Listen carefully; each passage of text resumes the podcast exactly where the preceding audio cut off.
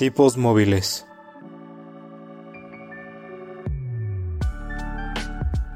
Un podcast que va más allá de los libros y de la realidad.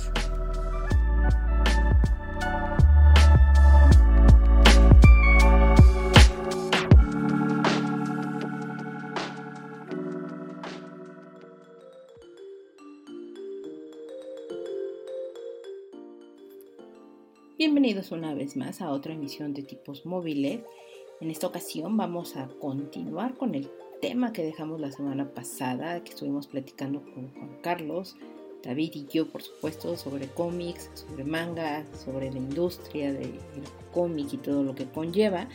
Y habíamos dejado un poco inconcluso todo el tema. Aquí continuamos con lo que falta de ello para que puedan compartir o no con sus amigos Así que sigamos. Digo, al final el de aquí el que tiene la experiencia totalmente en, este ramo eres tú, Juan Carlos. Y sí, efectivamente, o sea, con, los japoneses son excesivamente celosos en, su trabajo en ese sentido.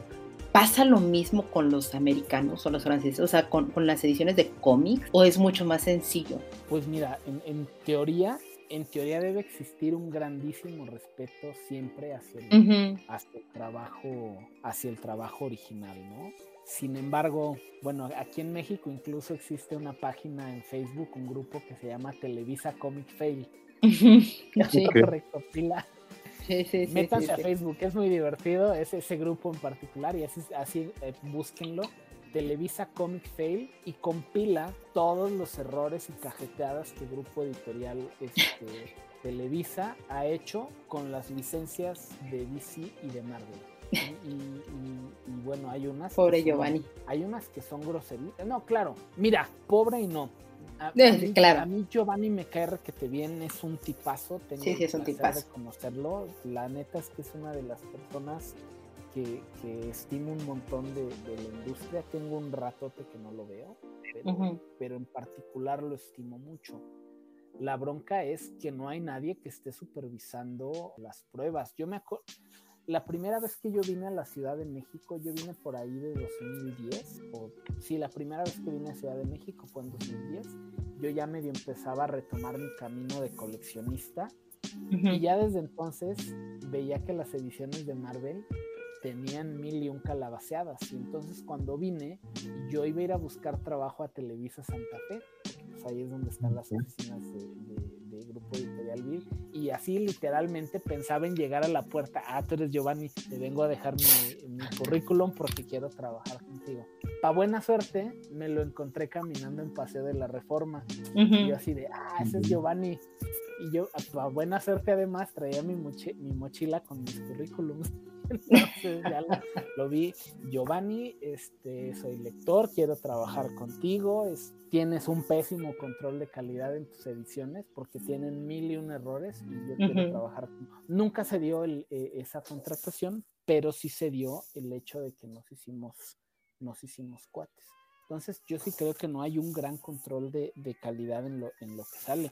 La más grosera de las, de las, de las fallas que han tenido fue en un volumen de la crisis en las tierras infinitas. Claro. Creo que decía Claro, claro. U otra que fue también lamentable, donde decía si Piderman. Entonces, o sea, son errores groseros, yo no sé. Lo que pasa es que también aquí pasa otra cosa. Los, los dueños de las licencias en Estados Unidos, mientras vean la lana, no les preocupa. Esa es otra, esa es otra realidad. ¿eh? ¿Por qué nunca le han quitado la licencia de Marvel o de DC a Televisa a pesar de todos esos errores? Porque ha habido y los ha habido muy groseros. Pues porque Televisa año con año paga los royalties necesarios para seguir manteniendo esa licencia. Y mientras no llegue una empresa a ofrecerle a Marvel, a Disney o a Warner un mejor contrato y una mejor propuesta de negocios con un mejor pago de regalías, ni Disney ni Warner van a soltar esas licencias a nadie más. Porque a ellos les interesa cobrar, a ellos no les interesa tanto el control de calidad. O sea, sí, pero pueden ser un poquito más laxos. Mientras que los japoneses no son. Exacto. Sí, exacto, exacto, que eso es un poco como lo, o sea, a donde iba mi pregunta, ¿no? Porque pensando en, estos errores y que, sí, o sea, pues yo dije, pobre Giovanni, porque de verdad, o sea, la gente a quien se le va la yugular, porque evidentemente Giovanni no es la persona que está editando uno por uno de los cómics, o sea, tiene muchísimas más cosas en, las que está. Giovanni, es la cara. Sí, exacto. Todos, lo ven y dicen, ¡Hey, sí, Giovanni! Sí, sí, sí, sí. él es la cara, pero hay un equipo de, detrás. Ahora, si me apresuras, yo por ejemplo sí diría, perdóname Mauricio, me caes re que te viene, eres un tipazo y hemos platicado un montón, pero por ejemplo, la bronca de los errores en las publicaciones de DC sí es de Mauricio Matamoros. ¿Por Porque él es el editor. Correcto. Mauricio Matamoros es el editor de DC en México. Entonces, la responsabilidad de un error de ese tipo es de Mauricio. Yo he trabajado en editoriales donde si hay un error en un producto impreso, ese producto impreso se retira, se destruye y se vuelve a imprimir. Correcto. Y eso cuesta. Uf Uf, si te dijera, sí, sí, totalmente de acuerdo. Been there, done that, y, y sí, no. Mira, así, así perdí mi trabajo. Entonces, ahí, por ejemplo, en, DC es responsabilidad del editor. O sea, ahí es responsabilidad de Mauricio. No sé quién es el editor de Marvel. No tengo no sé. ni siquiera de conocerlo. Pero los errores de, de, las publicaciones de DC en México sí son de Mauricio Matamoros, porque él es el que se encarga de llevar ese control. O él es quien debería de llevar ese control.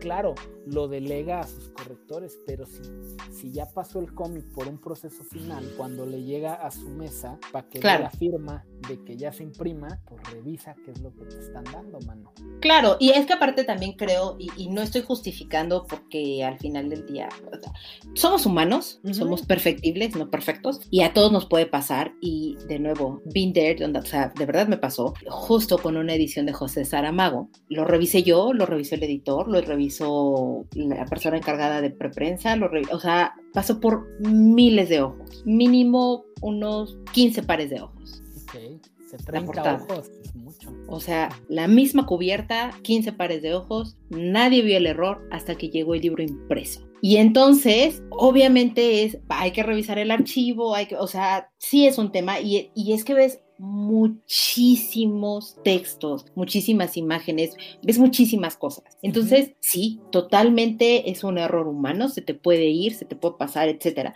Lamentablemente en, los cómics de, Editorial Televisa han sido demasiados y por eso es, como... Esa es la bronca, que, que, es un ritmo de errores así como de hay que mantener el récord, muchachos. Es correcto. Entonces, creo que ahí, en, esa pulcritud que tienen y, en esa exigencia por el respeto al trabajo, y no porque no lo respeten el trabajo de, las personas, sino creo que la exigencia que los japoneses tienen con respecto a, a, sus ediciones, pues creo que sí es algo que se debería de aprender en Occidente para las demás ediciones, ¿no? Entonces, pasa, de repente pasa. Y hace rato hablabas, Juan Carlos, como de, de la parte de los coleccionistas y todo, y yo ahí preguntaría, porque de repente hay ediciones, a ti te ha tocado de repente publicar algunas ediciones y cosas así súper bonitas, pero que los precios están castigadísimos. Ahí es donde yo preguntaría, ¿las editoriales deberían de tener, evidentemente no puedes cobrar lo mismo por la licencia de Akira que por un, no sé, un TPEC de, de Crisis Infinitas, ¿no? Son licencias diferentes, tienen costos diferentes, cantidad de páginas, impresión, papel, etc, etc, etc, etc. Pero se podría llegar a un punto medio, o sea, las editoriales podrían llegar a un punto medio, porque también, si es una realidad y lo que hablábamos, ¿no? A la que le están hablando, pues es gente que está dispuesta a pagar. Sí, sin duda. Si es una edición de colección, evidentemente te va a costar muchísimo más porque pues no cualquiera lo tiene, etcétera, etcétera, etcétera. Pero de repente hay ediciones de colecciones y todo que se disparan hasta el cielo y demás y que no sé si algunas sean de importación, no sé si algunas sean producciones nacionales y todo, o sea, no tendría que haber ahí un balance en los costos, porque digo, todas las editoriales, tú lo dijiste, pues es por dinero, claro, es negocio, ¿no? Pero no sé. Mira, voy a citar a un amigo que tiene razón en algo. El cómic no es canasta básica. No, es artículo de lujo, ni los libros lo son. Exacto. E, e, entonces, deberían de serlo, quizá, porque es cultura. De acuerdo.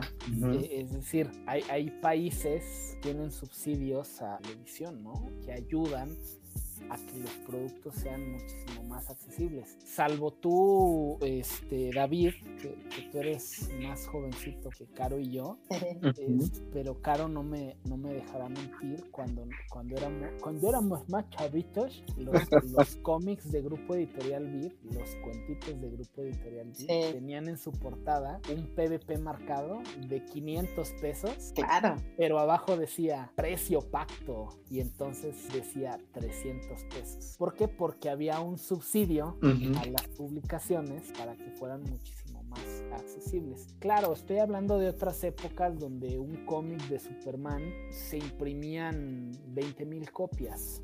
Hoy un cómic de Superman con trabajos te imprime 3.000 copias. Y entonces pues, también ahí te habla de que los volúmenes de, compra eh, han bajado drásticamente. ¿Por qué? Pues porque muchas veces la gente compra el material original.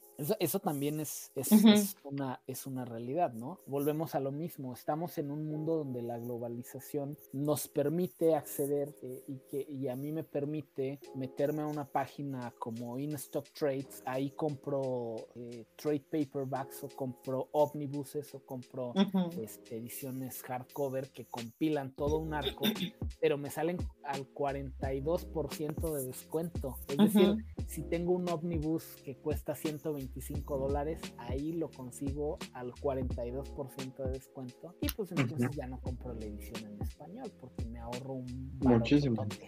Me, ahorro mucho dinero, entonces esa es una, una realidad, ¿no? Lo otro es que evidentemente sí hay, hay productos de, colección que son muy bonitos, pero lo otro también es la barrera del idioma. Hay gente que no puede leer en inglés o hay gente que no puede leer en japonés y que pues tiene que recurrir a las ediciones eh, eh, en español de donde sea que Panini hoy, hoy en día eh, la verdad es que tiene unos precios de venta al público muchísimo, muy agresivos, muy, muy, muy bajos, aunque hubo recién una alza de precios creo en este, en este 2020 era comprensible, llevaban manejando precios muy similares desde 2015 y entonces si un manga te costaba 69, pues hoy lo tienes que dar a 99 o a 129 porque pues, ya el costo de producción del papel, de la tinta, de la misma empresa, pues, evidentemente que... Sí, ya no le dan los costos, ¿no? Que ya sube las ediciones importadas como las que trae Grupo Planeta, hay que considerar que se tienen que pagar mil y un cosas. Y, ojo, no es lo mismo imprimir un libro en México, en una empresa, en, en, una imprenta que está en Iztapalapa, con los procesos de calidad y con los costos que tiene el papel y las tintas aquí en México, a imprimir el material como nosotros lo hacemos porque el material se imprime en Serbia. Y entonces tiene otro control de calidad, eh, se pagan otros precios de maquila porque le tienes que pagar al que maquila y no es lo mismo pagarle al impresor en Serbia en euros que pagarle al impresor en Iztapalapa en pesos. Pero yo siempre lo he dicho, o sea, si tú abres un cómic de, de, Planeta de Planeta Cómic y ves una página en negros, el negro va a ser igual donde quiera que tus ojos se posen. Y hoy ves un cómic nacional y si abres una página que tiene una gran carga de negros, hay un negro en, en una parte, hay un negro en otra parte, hay otro tipo de negro en otra parte, cuando debería de ser un negro uniforme. Lo mismo con el color, ¿no? Entonces hay, hay mucho barrido de tintas. Este, sí. Hay mil mil cosas en, en, términos de producción que hacen que un producto se abarate o se vuelva exponencialmente más, muchísimo más este, agresivo, ¿no? Claro, porque aparte también en algún punto, precisamente ahora en, en el 2020, a mí me tocó en Panini que empezó a haber escasez de ciertos números de, de, de mangas porque no llegaban las reimpresiones precisamente por la pandemia, ¿no? Y es totalmente entendible y nos dijeron, es que sabes que la, o sea, las reimpresiones vienen de Brasil, pero ahorita Brasil está cerrado, por, o sea, tanto en comercial como en turismo, etcétera, entonces no nos pueden mandar el material, ya está hecho, pero está, está varado, o sea, no puede avanzar y todo. Y e, es muy complejo, o sea, de verdad es, es bastante complejo lo que dices de, de, los, de la calidad de repente de impresión que tiene, o sea, a mí me llegó a pasar muchas veces trabajando en la editorial, que nos llegaban las pruebas de color o que nos llegaba el libro impreso y lo que dices, ¿no? De el negro no era un negro puro, y, podrías mandar un color Pantone y la imprenta que te imprimía en, no sé, voy a decir una tontería, en Tultitlán, a la que te imprimía en Izcali, o sea, sí cambiaba mucho. Y estamos hablando del mismo país y era un color pantone y entonces decíamos, caramba, o sea, es que el, pantone es, es pantone, o sea, por eso es un color pantone, porque es un color puro tal que no tendría que tener una variación. Y, es, bastante complejo, es bastante, bastante complejo eso. Así es, entonces, mira, como, como bien lo dije al principio, el, el cómic no es un producto de canasta básica, es lamentable, sí, pero pues hay, por lo mismo hay que, hay que ahorrar y pues ver en la medida de lo posible que tantas series podemos consumir o no. Digo, también consumir todo es, es imposible. Claro.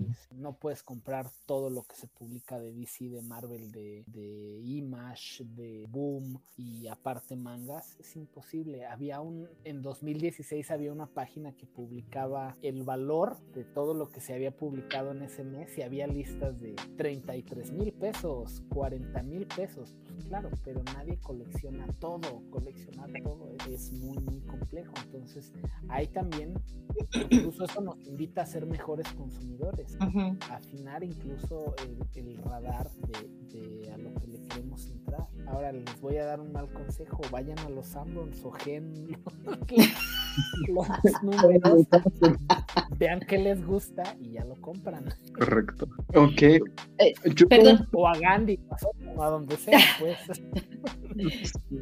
Corran a la librería de su preferencia que esté abierto y entonces. Y ojalá las reseñas, vean qué se dice del material, lo, leen y, ya. En, en, estos tiempos actuales va a ser muy difícil que los, que los cómics, los mangas, los coleccionables bajen de precio y al contrario, incluso es muchísimo más factible que se incrementen porque los hay una escasez de materias primas, hay escasez de papel, eso es una realidad a nivel mundial. Y, dos, eso si se imprimen en el, en el país donde ustedes estén. Pero si los productos son importados, hoy en día por la pandemia, los costos de traslado marítimo se incrementaron al triple y eso pues también hace que todo producto importado que venga vía marítima sea muchísimo más caro y eso no va a cambiar en al menos en los próximos dos años. Mientras exista pandemia vamos a tener un, vamos a mantener este, este nivel en, traslados marítimos. Sí, totalmente de acuerdo. Ahorita, Juan Carlos, nos hablabas un poquito como de toda esta parte de los costos, como de toda esta parte de, pues que no es lo mismo imprimirlo aquí en Iztapalapa para el mundo que imprimirlo en algún otro país. Perdón, tenía que hacer esa referencia a Los Ángeles Azules. Referencia por cierto. Sí, no, muy buena. Desde que la dijiste le iba a explicar, pero me la, me la aguanté tantito. Caro y yo, en Caro, Lu y yo, mejor dicho, en muchos de los programas, pues este, hemos hablado como de toda esta parte de las versiones digitales de los libros y que también están las versiones como digitales para muchos cómics, algunos mangas y pues que obviamente es más barato para las editoriales este, ofrecer el producto también para el consumidor es mucho más económico en algunos casos en los libros. Te quería preguntar, ¿crees, y también a Caro, ¿creen que en algún momento las editoriales han contemplado las ediciones digitales de manga o de cómic? ¿Y creen ustedes que también hay público interesado en consumirlo de esta manera? O sea, verlo en una Kindle, verlo en la computadora. ¿Creen que sea buen negocio para las editoriales? ¿No? ¿Cuáles son ahí sus opiniones? Si quieres yo te contesto un poco sobre ello. A mí sí me ha tocado consumir, o sea, por azares de la vida y cuando todo esto empezaba de lo análogo a lo digital trasladarse. Y me acuerdo que consumía un cómic, el de, de Scotty Young, que es eh, Wonderful Wizard of Oz, y que te regalaban el cómic digital. Y entonces yo dije, ah, está increíble porque pues lo puedo ver en otro... Mm, debo confesar que a mí no me gustó leer el cómic digital. No fui fan. Creo que los cómics, los mangas, los libros infantiles ilustrados, para mí sí son de ley que tendrían que estar en, un formato físico, porque lo mencionaba hace un rato Juan Carlos, los códigos de lectura y del discurso como tal que vienen sí cambian y, sí cambia la intención y, demás. Sin embargo, estoy plenamente consciente que hay mucha gente que, que le es más práctico comprarlo desde esa forma o consumir desde esa manera el, el producto. Y no sé qué tanto las editoriales lo han dimensionado o no. Evidentemente lo tienen presente porque los cómics eh, norteamericanos lo están ofreciendo, porque en Japón me tocó ver que hay este, o sea, lectores electrónicos que ya traen cargado como toda una colección completa de mangas. O sea, sí existe el público como tal. No sé si aquí en México se esté tan preparado para ello, no. En general hablando, no nada más de, cómics y mangas electrónicos, sino de libros en general de, modo electrónico. No sé qué tanto la gente tenga la cultura. Sí, este, mira, yo sí creo que es un, negociazo. Yo sí creo que las editoriales sí han volteado para allá. Creo que no se puede dimensionar aún el, el impacto, pero hoy en día tenemos, por ejemplo, Amazon tiene Comixology. Y entonces, ¿qué es Comixology? Pues es prácticamente un servicio de streaming, por así decirlo, donde tú puedes pagar una suscripción de mensual y lees los cómics que se te pegue tu regalada gana. Marvel, Marvel lo ofrece en su, en su portal, DC lo ofrece en su portal, en Comixology puedes comprar los, los cómics en digital e incluso Comixology tiene un apartado que se llama Comixology Originals, que son cómics. Ojo, Comixology busca a creadores de cómics, les paga y los contrata para que ese trabajo nada más se publique de forma digital dentro del portal Comixology. ¿Por cuánto tiempo? Quién sabe, no sabemos cuánto por cuánto tiempo estén firmados esos contratos. A lo mejor tienen una, una, una duración de dos, de siete, de cinco años, no lo sabemos. Y a lo mejor una vez vencido ese contrato, el dueño decide hacerlo impreso, pero sí existe esa, esa plataforma directo de, de Comixology que publica Comixo,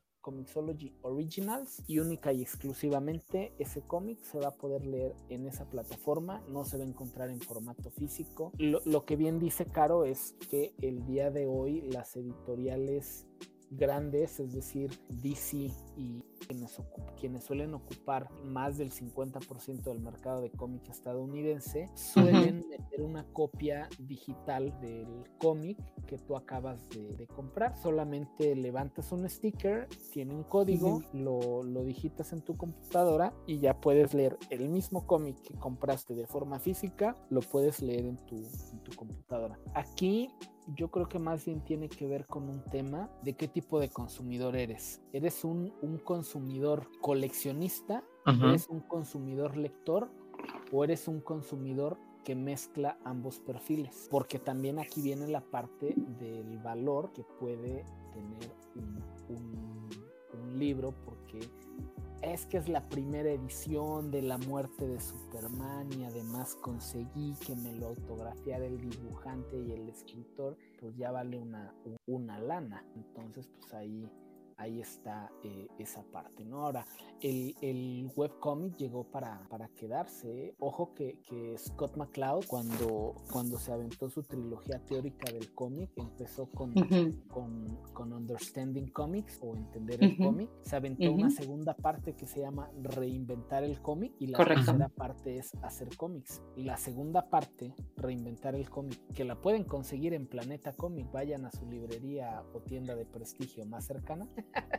Reinventar el cómic. ¿Y no es comercial? Y no, es, comercial, aprovechando. Reinventar el cómic habla de el cómic digital. y tiene un gran apartado sobre eso, ¿eh? Así es. A ver, hay, que entender que Scott McCloud eh, hace eh, entender el cómic y le va súper bien, todos, wow, es el gran se hizo de un gran nombre en la industria, incluso DC lo contrató para, para escribir los cómics de Superman Adventures, que era la adaptación a cómic la serie televisiva de Superman, le va súper bien y de repente empieza a ver que la industria del cómic estadounidense ya no le satisface el, el, modelo y que esté el auge del internet y dice esto es lo de hoy y, y en reinventar el cómic nos dice el cómic te ofrece un montón de posibilidades si lo haces en formato digital si lo haces en internet bueno Hoy en día están las mentadas páginas, creo que la más famosa es Webtoons, donde los, los creadores están subiendo su contenido de forma digital, lo monetizan, pero además incluso tiene un formato propio Webtoons para producir. Es decir, la, ahí ni siquiera haces por página, haces por viñeta y la viñeta debe de tener una medida en, en píxeles muy, muy particular si no la haces en esa medida de píxeles, no, lo, no lo reconoce la, la, plataforma. Entonces, ya. Aparte, perdón que te interrumpa, o sea, añadiendo como a lo que mencionas, o sea, incluso también las propias reglas de publicación que tienen no aplican igual en el Webtoons eh, americano que en el Webtoons mexicano o latinoamericano. O sea, sí, sí te llegan a censurar cosas que en el otro no te, te censuran y, y, todo. Entonces, es bastante interesante y sí, bien, como bien dices, debes de cumplir específicamente como los parámetros y, los lineamientos que ellos te están dando para que puedas publicar con ellos. Si no, no pasa, ¿eh? Así es, entonces ya tenemos un segundo modelo de negocio, porque son modelos de negocio que funcionan, que dejan lana. Ya tenemos un, ejemplo de modelo de negocio, Comixology, donde las empresas, los grandes editores tradicionales en físico, suben sus, contenidos a una plataforma y siguen monetizando. De todos modos, DC y Marvel tienen sus portales donde justo funcionan como streaming y pagas una suscripción y puedes tener acceso a cantidad de, cómics. Ese es, un modelo. Está el modelo de los, de los webtoons donde tú como creador dices, bueno, pues no me pela ningún editorial, entonces yo voy a hacer mi propio contenido, lo voy a subir, lo monetizo y hay productos que se vuelven éxitos en, en web y después pueden ser contratados por las editoriales. Aquí en México tenemos el caso de estos niños, acaban de ir el nombre, eh, Jurs de Papier, mm. que hacían webtoon. Mm y pegó tanto sus webtoons que entonces los busca eh, Grijalvo y dice, pues vamos a contratarlos y vamos a publicar los libros de los Jurs de Papier. Entonces podemos, podemos traslapar ese, ese fenómeno y en Japón le pasó al mono de One Punch Man. Punch Man era un webcomic y además estaba dibujado muy rústico, pero le gustó tanto a la gente que dio el salto a la publicación impresa. Bueno, y de ahí a la pantalla chica y a la pantalla chica y a los memes y shalala, ¿no? Hoy en, México, por ejemplo, hoy existe un, una app que se llama Central Ficción. ¿Y qué hace Central Ficción? Central Ficción ofrece un... es, es está eh, administrada por Ficción Narradores, un editorial en Monterrey, un editorial nacional que publican cómics, pero Ficción Narradores funciona, perdón, Central Ficción funciona con un modelo muy similar al de Webtoon, es decir, ellos suben los productos, cómics que ya se hicieron en su momento, se suben a la, a la plataforma y entonces tú lo puedes leer en, en formato digital y lo puedes hacer como si usaras YouTube es decir, puedes pagar una suscripción donde no te van a salir ningún anuncio o puedes leerlos gratuitamente, pero te van a aparecer cada cierto número de páginas o de viñetas un anuncio que es prácticamente lo que paga la lo que paga el funcionamiento de la, de la aplicación. Y que ese además tiene dos formatos de lectura. Puedes leer por página o puedes leer por viñeta. Y bueno las mismas editoriales ya las que trabajan en, en formatos tradicionales que su negocio principal es el impreso aún así han volteado a los soportes digitales a los soportes en pop y entonces te metes a la página de Planeta o a la de Panini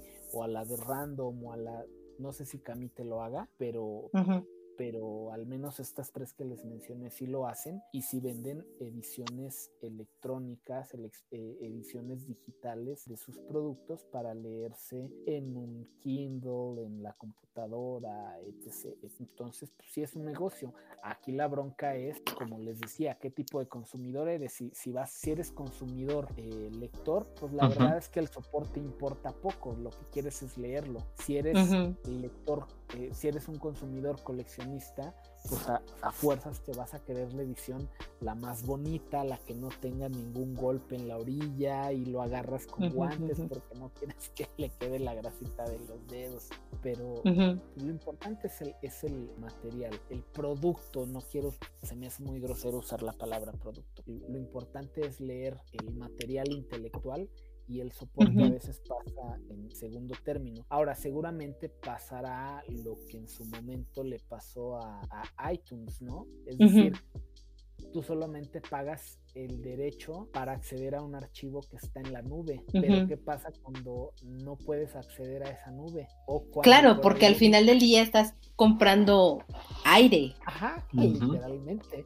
O qué pasa cuando, cuando se actualiza y entonces eh, se actualiza el algoritmo, se actualiza la plataforma y pierdes acceso a, algún contenido exclusivo. Un amigo siempre platica esta anécdota y dice, cuando salió el, el disco de éxitos de David Bowie, compré una edición en iTunes que tenía, era una edición de lujo digital en iTunes que tenía el disco original con, con una selección de 20 canciones. Además tenía un disco de 20 lados B, pero además tenía un disco con pistas de audio originales. Cuando se actualizó iTunes, ya no le reconoció el acceso a las pistas. Dice, güey, yo pagué por, compré esa edición y pagué 60 dólares por tener acceso a las pistas originales de audio. Hoy nada más puedo acceder a los lados B y a la selección de éxitos. Entonces, ahí en ese sentido soy fan del soporte impreso. No, totalmente del producto cualquiera que sea físico, porque precisamente las marcas, y, y eso es de las grandes cosas que han sido criticados a Apple y muchas otras empresas que se dedican, exacto, que se dedican a vender este aire, eh, porque pues en el contrato, en las letras chiquitas que nadie lee, viene de, pues es un riesgo que vas a correr, ¿eh? Y hazle como quieras. Yo no, o sea, yo me estoy amparando ante la ley y todo y que esto podría pasar porque yo tengo que seguir avanzando con la tecnología y tengo que seguir avanzando con lo que viene, ¿no? Es correcto, sí, en algún momento es un debate que ha estado mucho tiempo en internet. Eh, eh, yo lo sigo mucho por el caso de la música, también de los videojuegos. En el caso de la música es, ok, te gusta alguna canción en Spotify, pero Spotify decide retirarla, entonces, ¿qué te conviene más tener tu colección este, de discos y comprarlo aunque sea solo una canción o eh, comprarla por ejemplo en iTunes, pero si iTunes también pierde como la licencia de la canción aunque ya tú ya la hayas comprado, ya no es tu canción, o sea, la pueden quitar y tú ya te quedaste sin esto. También en las películas, en algunos casos en los videojuegos, por ejemplo con Game Pass que es de Xbox, pues es lo mismo, ¿no? Te permiten jugar, pero ya si el juego lo retiran de esta de, de, la plataforma, ya no puedes hacer uso aunque tú ya lo hayas comprado comprado. Si decirles comprarlo en digital también ya si lo quitan, perdiste tu juego y perdiste tu inversión. Entonces es un tema muy complicado ese que mundo virtual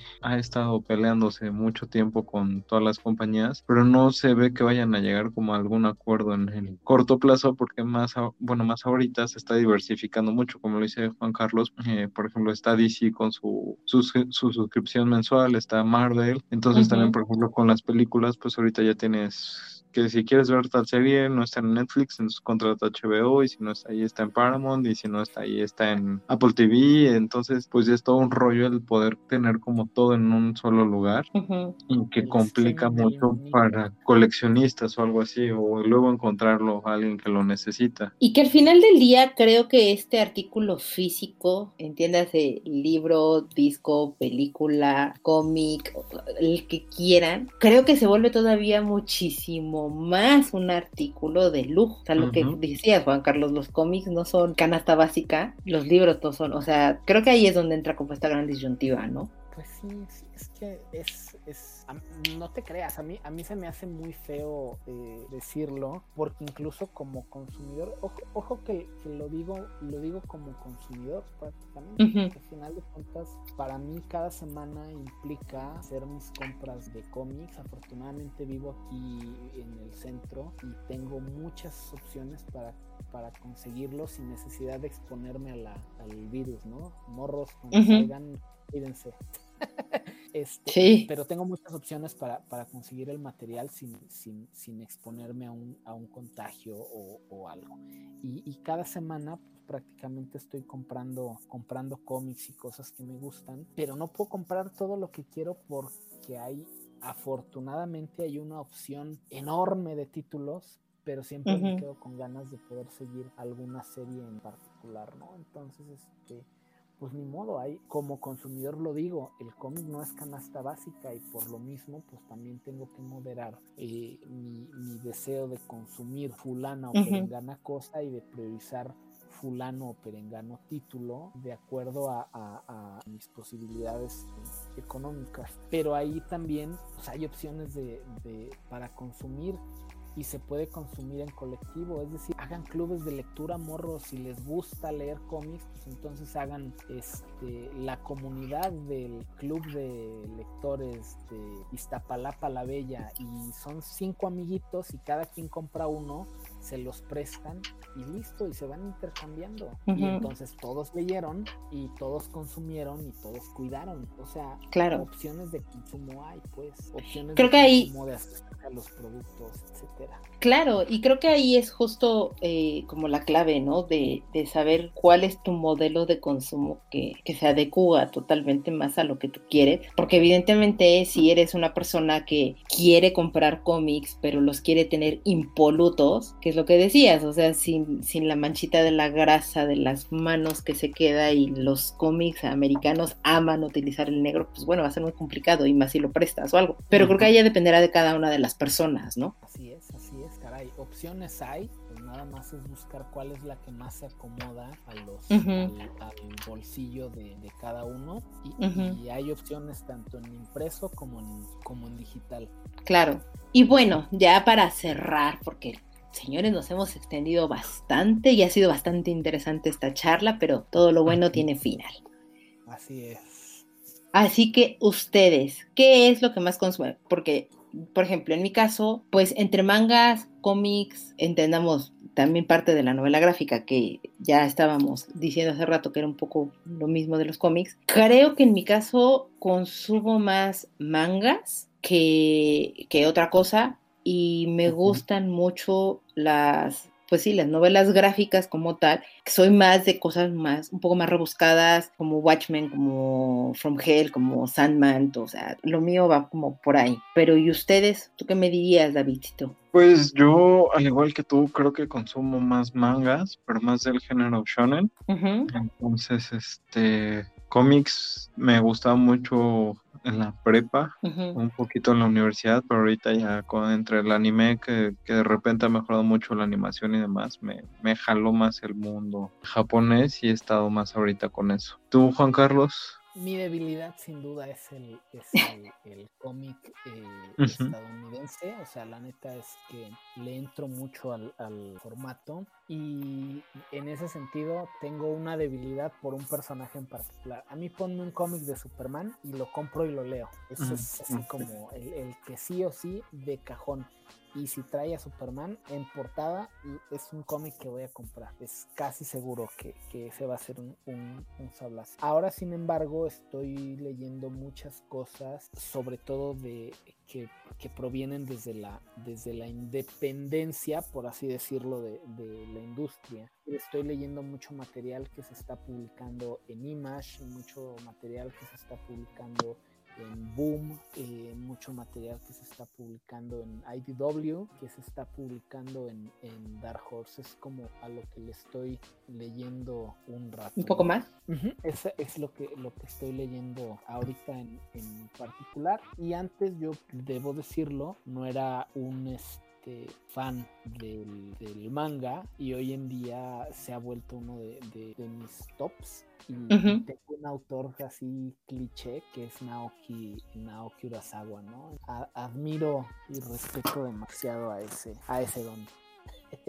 Ok, ok. Es, es, muy bueno. ¿Ya leíste Monster? Sí es él, ¿no? Sí, es, es él. Eh, justo. ¿Qué crees que Monster no lo he leído? Ahorita estoy leyendo Billy Bat. Juan Carlos Gutiérrez. Es que, se lo estoy dejando al último. No, bueno, yo yo empecé con ese autor, con Monster. Ah, es que wow es un, gran, es un gran mangaka. Wow, sí. pero yo justo empecé con 20th Century Boys. Mm, muy buena también.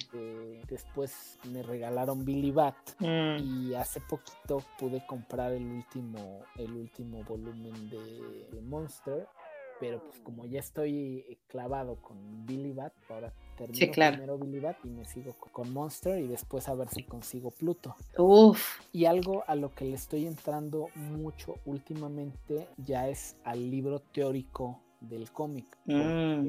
hay mucha teoría del cómic, ¿no? Quiero, quiero voltear mucho para, para allá, es decir, eh, el, cómic necesita, el mundo del cómic y el segmento editorial del cómic necesita empezar a generar contenido autorreferencial, cómo editar, cómo publicar, cómo dibujar, cómo se firma un contrato, cómo negociar, cómo producir, cómo corregir. Este tipo de materiales son, son necesarios. Justo me hice de un volumen que se llama Cómic, Manual de Instrucciones, publicado por Editorial Astiberri en España. Es un volumen muy reciente, se publicó en, en, 2016, todavía se puede conseguir en, librerías y en sitios de, comercio electrónico, pero es un material muy bonito. Inicia con lo básico, con lo que traen todos los libros. Si, si ustedes abren un libro de cómics, cómo hacer cómics o cualquier cosa así, va a decir lo que les voy a decir a continuación. ¿Qué es el cómic? ¿Cuáles son las bases del cómic y su lenguaje? Cómo hacer un guion, cómo dibujar, eh, cómo rotular y ya. Pero este libro en particular tiene un apartado que a mí me encanta. Los, tres últimos apartados de este libro me encantan porque es algo en lo que pocos libros profundizan. Trae un capítulo especial sobre cómo crear tu portafolio, cómo presentarlo a un editorial y cómo negociar un contrato. Trae un, eso en el tercer capítulo. El cuarto capítulo habla de los editores, cuál es su función, porque pues no nada más es ver si tiene ratas o no. La chamba del editor de cómic es muy, muy compleja. Hay, hay un quinto capítulo que es la preproducción, cómo seleccionar el papel, cómo seleccionar las tintas, que si es mate, que si es brillante, cuánto tiempo de secado, que si uso pasta dura, que si uso pasta blanda, uh tipo de papel, etcétera. También habla de, cuáles son los canales de venta y los canales de distribución. El, capítulo 6 te habla del cómic digital, entonces en ese sentido sí me parece un libro que escapa a, la media respecto a, la teoría del cómic y está muy padre, ¿no? Entonces más o menos... Bastante redondo. Bastante completo. Así es, menos es como lo que ando, lo a lo que le, le pego, pero principalmente cómic de licencia, segundo lugar manga, tercer lugar teoría de, más o menos eso le entro. No, está increíble. Y mira, sin querer, nos, nos diste pie justo a las recomendaciones que damos para conocer más sobre el, tema y, a los que les interese y demás. En algún momento ya les habíamos nosotros recomendado eh, el, libro de Entender el cómic de Scott McCloud y que tú hiciste a bien traer a la mesa los otros dos títulos que él mismo ha publicado y que están interesados en ello. Y otro libro que también a mí me gustaría recomendarles es El taller del manga, pero de Akira Toriyama. ¿Quién es Akira Toriyama? Pues el gran autor de Goku, que lo hemos mencionado muchísimo en, este programa Dragon Ball. Y que al final del día lo que reúne mucho en este libro pues es hablar sobre el cómic, obviamente desde la perspectiva nipona, eh, y el manual de, para que puedas aprender a dibujar una obra juvenil y por supuesto el humor y la característica que tiene este gran autor sumamente famoso y reconocido, bastante ligero, muy ameno, es algo ya muy viejito el, el libro, pero que al final del día las bases como tal están puestas, habla mucho de lo que mencionabas eh, tú, Juan Carlos, también en este otro libro, y que te ayuda y si eres una persona que le gusta el género, que le gusta dibujar los mangas, y que le interesa caminar y encaminarse hacia allá, creo que este es un, buen título que les puede ayudar a, a, orientarse mucho, ¿no? No sé si tengas alguna otra recomendación, Juan Carlos. Sí, fíjate que hay, hay dos en particular, me encantan. Uno que se llama The DC Comic Guide, The DC Comics Guide to Writing Comics. Está escrito por, por Denny O'Neill. Denny O'Neill es uno de los editores icónicos que tuvo DC, escritor y editor icónico de, DC, llevó los títulos de, Batman durante muchos años. Gracias a, Dennis O'Neill existe Batman The Dark Knight Returns de Frank Miller, porque él fue el que dijo, hay que contratar a Frank Miller para que escriba cómics de Batman. Ay, no más, de ese tamaño es, es Denny O'Neill. Y entonces él escribió una guía para escribir cómics al estilo de, DC. Y es una guía muy padre, se puede conseguir en, Amazon, la pueden conseguir en Fantástico, en, la, en esta tienda de, cómics muy, muy famosita. De hecho, yo ahí lo compré. Creo que no, no me costó en su momento más de 600 pesos. Y es un gran libro. Y pues uno que es clásico, el How to Draw Comics in the Marvel Way, escrito por, Don Stan Lee y, John Buscema, ¿no? Donde pues, prácticamente platican cómo hacían cómics en, esta época y pues el Marvel Way era Stan Lee tirando líneas de, ah, quiero que pase esto, aquello y aquello y el dibujante ya se inventaba todo lo demás y Stan Lee pues nada más le ponía los diálogos, ¿no? Entonces, pero bueno, ese era el Marvel Way, funcionaba, pero hay un libro de cómo se hacía toda, toda esa parte y pues la verdad es que creo que la recomendación más grande que les puedo hacer es que lean todo lo que tienen a su alrededor. Les decía al principio de la charla que para mí algo de lo más importante es ser universales. Hay que comprender todos y cada uno de los, de los discursos pues, para poder entender el, mundo. Leer no es nada más, leer no es, ah, de la, de la, de fulana letra está perengana letra, de la P sigue la E y luego la R, la R y la O, ahí dice perro. Eso no es leer. Leer es decodificar signos. Y la labor de decodificar signos implica que tenemos que profundizar en un montón de elementos porque cada signo tiene una carga semántica, tiene una carga ideológica. Entonces, esto es lo que hay que entender. Por eso es importante leer todo y de todo, no nomás leer a Superman, o no nomás leer a Goku, o no nomás ver las noticias. Hay que, mientras más discursos seamos capaces de aprender, aprender sin H intermedia y con una sola E, de aprender con H intermedia y dos E's y de absorber y, de, y de entender, pues vamos a hacer más, vamos a tener unas capacidades discursivas de comprensión y de creación muchísimo más grandes. No puedo estar más de acuerdo contigo. Yo ya no voy a decir nada más después de esta gran conclusión que nos has entregado, Juan Carlos. Pues, Davidcito, no sé si quieras tú agregar algo más. Es que, ¿cómo cortar tan bella, tan ya bella sé. con algo más? O sea, no, Juan Carlos. con un chiste malo. No, no, por favor, de esos hay muchos. Pero, este, pues ya lo cortaste tú, ya no fui yo. Era para romper la tensión. Era para romper no, quedó perfecto, quedó perfecto. Y no, pues nada más para leerles ahí un comentario de este uno de nuestros escuchas de Rob. Le mandamos un saludo a, hasta donde esté. Saludos, Rob. Saludos, Rob. Eh, nos dice que él agregando a la lista de adaptaciones de la pantalla libro puede añadir Bali, que primero salieron las películas, luego los cómics, la serie animada y finalmente los libros. Eso es referente al, programa pasado. Eh, ahí sí, Juan Carlos, así nada más rapidísimo, viene a tu memoria algún libro que hayan este... O cómic o algo así que sea una muy buena adaptación. Exactamente, nada más como pequeño breviario. Un libro cómic que haya sido una muy buena adaptación, Trainspotting. Trainspotting es, incluso me parece, muchísimo mejor la película que el ¿Qué libro. libro? habitualmente cuando, cuando vemos una adaptación, decimos, Ujú. "Ah, es mejor el libro. Pues sí, la neta es que casi siempre es mejor el, el libro, ¿no? Incluso hay un chiste, hablando de chistes malos, están dos ovejas comiendo y, y una está comiendo un libro y una está comiendo celulosa, una película, un rollo de película. Y entonces le dicen, no, pues ven, intercambian ahí la- el, el bocado y dice, ¿qué te parece? No, pues ya está mejor el libro. Habitualmente suelen ser mejores los, los libros, pero hacer esa comparación es injusta porque tienen na- naturalezas narrativas distintas. Sin Formas embargo, discursivas diferentes, totalmente de acuerdo. sin embargo, en el caso de Transporting, me parece muchísimo mejor la película que el libro, porque además hay muchos discursos que sí puedes poner en la película, como la música, etcétera. Ujú. Eh, así le suma un super plus. Y, lo, y para desgracia de los lectores de lengua española, por las ediciones de anagrama están en catalán y entonces eh, en lugar de decir me puse un pasón, se ponen el, el jaco, el gancho, no sé qué dice, entonces son traducciones horribles.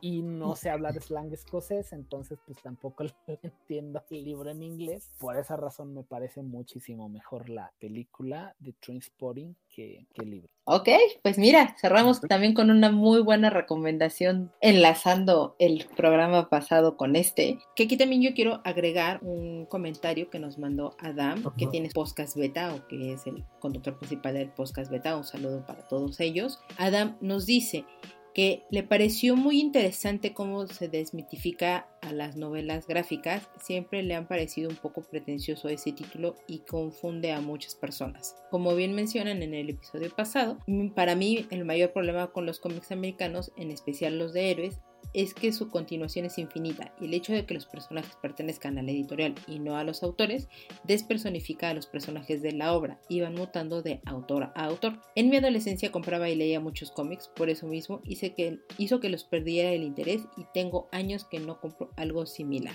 Bueno, ese es el comentario de Adam. Muchas gracias por mandarnos este comentario, sobre todo del programa pasado. Y no me queda más que agradecerte, Juan Carlos, por tu tiempo, por querer venir a platicar aquí con nosotros, a ñoñar duro y a pasarla increíble. Yo me la pasé muy bien. Eh, no sé si quieras hacer un comercial, de dónde te encuentran, dónde te escuchan. Este, pues bueno, si les late, si, si fueron capaces de soportarme, me pueden agregar en mis redes sociales eh, y Ujú. así me van a encontrar con mi nombre completo. Soy de esos niños que los encuentran en Facebook con el nombre completo. Juan Carlos Gutiérrez Mercado, así me encuentran, así estoy en internet y de veras que me gusta agregar a la gente, me gusta estar cotorreando, soy muy ñoño y ahí van a ver recomendaciones de libros, de cómics, de películas, etcétera. Colaboro en un programa de, de YouTube que se llama Atomics Comic, así nos pueden encontrar en, en YouTube, donde subimos contenido tres días a la semana. Los lunes hacemos lunes de unboxing, los miércoles hacemos miércoles de reseña completa de alguna novedad editorial y los viernes compartimos tesoros clásicos, son pues contenidos ahí muy variados y si quieren conocer qué estamos haciendo en Planeta Comic, en el sello Planeta Comic, pueden meterse en Facebook también, hay una comunidad que se llama Planeta Comic Zona Fan y pues ahí estamos yo y otras 1200 y pico de personas compartiendo cosas que nos gustan respecto a, lo- a las publicaciones que estamos haciendo de, de Planeta, compartimos novedades, que si ya compramos tal libro, que si ya lo leímos, que donde hay promociones, que donde hay descuento, pues todo eso se pueden enterar ahí. Buenísimo. Pues no hay de que el señor es todo un gran conocedor de los cómics. Davidcito, muchas gracias por estar esta noche y este gran programa con nosotros, compartiendo y departiendo aquí con el señor Juan Carlos. Una vez más, muchísimas gracias por estar con nosotros. Y a las personas que llegaron hasta acá, muchísimas gracias por escucharnos. Les recordamos que es- aparece nuestro programa cada 15 días en todas las plataformas donde puedan escuchar eh, podcast. Las estamos publica- publicando nosotros constantemente en, en nuestras redes sociales. Móviles tipos en Twitter, tipos móviles podcast en Instagram. No se pierdan las playlists que vamos haciendo. Muchas gracias a los dos, muchas gracias a la gente. Nos escuchamos hasta la próxima. Nos vemos. Nos vemos. Adiós y gracias.